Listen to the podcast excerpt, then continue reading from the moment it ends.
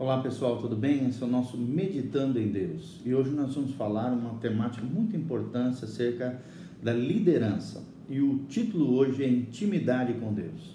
E gostaria de te deixar uma pergunta muito importante para o seu coração: como é que está a sua intimidade com Deus? Como é que está a sua relação pessoal e íntima com o nosso Deus, o Criador dos céus e da terra? Quando eu falo Deus, estou falando Deus da Bíblia e o principal objetivo desse nosso estudo hoje é aprofundar nosso relacionamento com Deus. E o nosso valor fundamental, objetivo do nosso estudo é que Deus procura homens e mulheres consagrados que liderem, que influenciem pessoas a partir de um relacionamento íntimo com Ele, ou seja, com Jesus de Nazaré, com Deus Pai, o nosso Deus maravilhoso, e com o Espírito Santo que opera em nós todos os dias. Quais são esses objetivos do coração de Deus quando nós falamos sobre intimidade com Deus? É compreender a importância de que, sendo o relacionamento íntimo com Deus um ponto primordial da nossa liderança, devemos tomar medidas, atitudes, práticas para aprofundar essa convivência entre nós e o nosso Deus. E nós gostaríamos de pensar algumas coisas muito importantes. Por exemplo, você pode quando nós falamos de intimidade com Deus, ter um relacionamento superficial, ou então você pode ir mais fundo na sua vida espiritual, na sua vida com Deus, e desenvolver, pela graça de Deus, no poder do Espírito Santo, uma relação íntima, pessoal, espirituosa, né, profunda com o nosso Deus. Dentro de cada alma humana existe um ponto de encontro, um castelo onde o crente e Deus podem estar em comunhão. Para alguns, talvez esse castelo esteja cheio de calor, alegria, riso. Para outros, talvez ele esteja vazio, solitário e praticamente inabitado por Deus. A escolha é sua. Que tipo de vida você quer levar? Cultivar uma vida interior fértil, pujante, crescente e rica com o Senhor ou deixá-la permanecer de maneira estagnada, estéril, solitária para com Deus? Qual é o fundamento bíblico que nós usamos? A Bíblia revela pelo menos três imagens muito especiais quando se refere ao nosso relacionamento com Deus, que nos ajudam a compreender os aspectos diferentes desse relacionamento íntimo, dessa relação é, é, entre pessoas e Deus. Primeiro, a relação entre os melhores amigos. Deus quer ser seu melhor amigo. Segundo, na relação entre pais e filhos. Deus quer que você seja um filho amado por Deus. E terceira, relação conjugal. Nós somos a noiva de Cristo e Cristo é o nosso noivo. Preste atenção dentro daquilo que nós vamos abordar aqui. Melhores amigos. Como é que como é que a gente fala sobre isso, né? Melhores amigos. Como é que como é que rola essa questão de melhores amigos com relação à nossa intimidade com Deus? Primeiro, a Bíblia relata de muitos exemplos de pessoas que andaram em intimidade com o Senhor. Mas quando nós pensamos nisso, a relação de Moisés, por exemplo, para com Deus era especial. Moisés e Deus eram verdadeiros amigos. Vou repetir: Moisés e Deus eram verdadeiros amigos. Está lá em Êxodo 33, de 9 a 11. Êxodo 33, versículo 9 e 11, a Bíblia diz: Uma vez dentro, Moisés da tenda descia a coluna da nuvem e punha-se, se colocava à porta da tenda. E o Senhor falava com Moisés, falava com Moisés, falava o Senhor a Moisés face a face, como qualquer fala com seu amigo. Êxodo 33, de 9 a 11. Ou seja, ser melhor amigo significa ter uma relação intensa. Será que você tem uma relação intensa com Deus?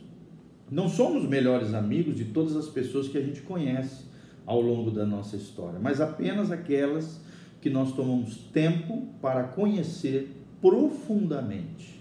Será que você tem procurado conhecer profundamente a Deus?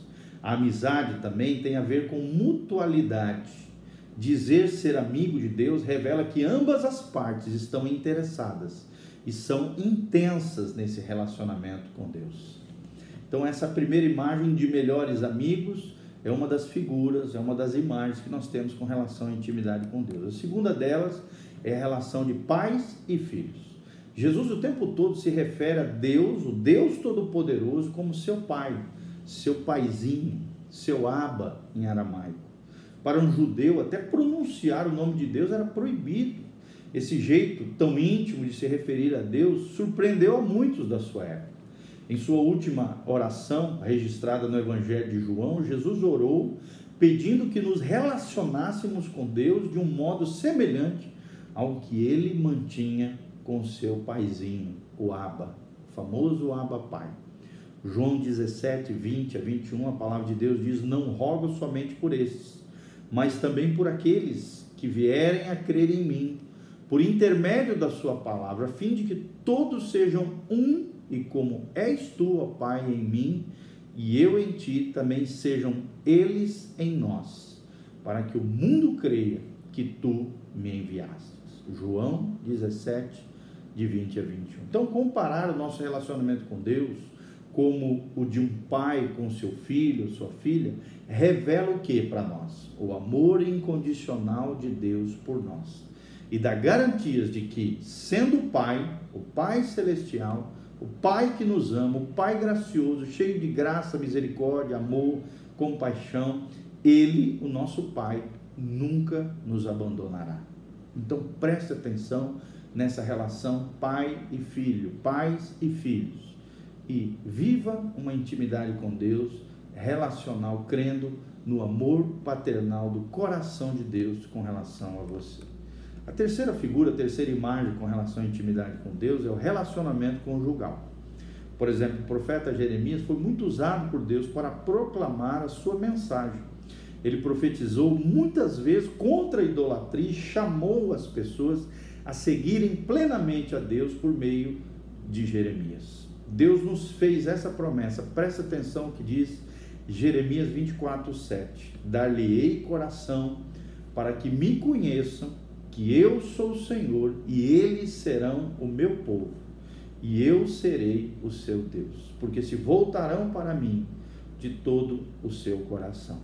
Jeremias 24, 7. Então a palavra aqui conhecer significa esse versículo, né, que em outros textos do Antigo Testamento tem um significado ainda mais profundo do que o mero conhecimento mental, intelectual, né, como se traduz aqui em português. A mesma palavra conhecer é usada frequente, frequentemente na Bíblia também para expressar o relacionamento com outra pessoa e que em sua forma mais reservada descreve a relação física íntima entre marido e mulher conforme Gênesis 4, 1.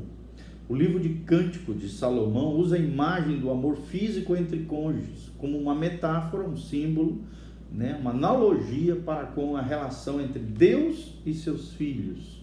O Novo Testamento chama a igreja de noiva de Cristo e fala sobre o fim dos tempos como a festa das bodas do Cordeiro. Então, olhar a nossa relação com Deus dessa maneira em termos de amor íntimo entre cônjuges, remete-nos e nos, nos leva a ter uma intimidade ainda mais profunda que Deus, com Deus. Claro que não no aspecto físico, isso é apenas uma analogia, uma metáfora, mas profundo, nos aspectos mais profundos da nossa vida. Esse é o lugar onde os nossos segredos mais íntimos estão abertos, o nosso coração está aberto perante Deus, que nos ama com um amor eterno e incondicional. Será que você crê nisso, no amor eterno e incondicional com Deus? Será que os seus segredos mais íntimos estão abertos perante o Deus Criador dos céus e da terra? Qual é a imagem mais útil, né? Quando nós temos essas três imagens, essas três figuras, melhores amigos, pais e filhos e também do amor conjugal, qual é as, dessas três imagens que mais Deus fala com você? E por que disso? Pensa um pouquinho, reflita acerca disso. É muito importante nós falarmos acerca disso. E no vídeo seguinte nós vamos falar sobre as barreiras à intimidade, as barreiras à intimidade com Deus, ok? Siga aí conosco, que Deus te abençoe, em nome de Jesus. Louvado seja o Senhor.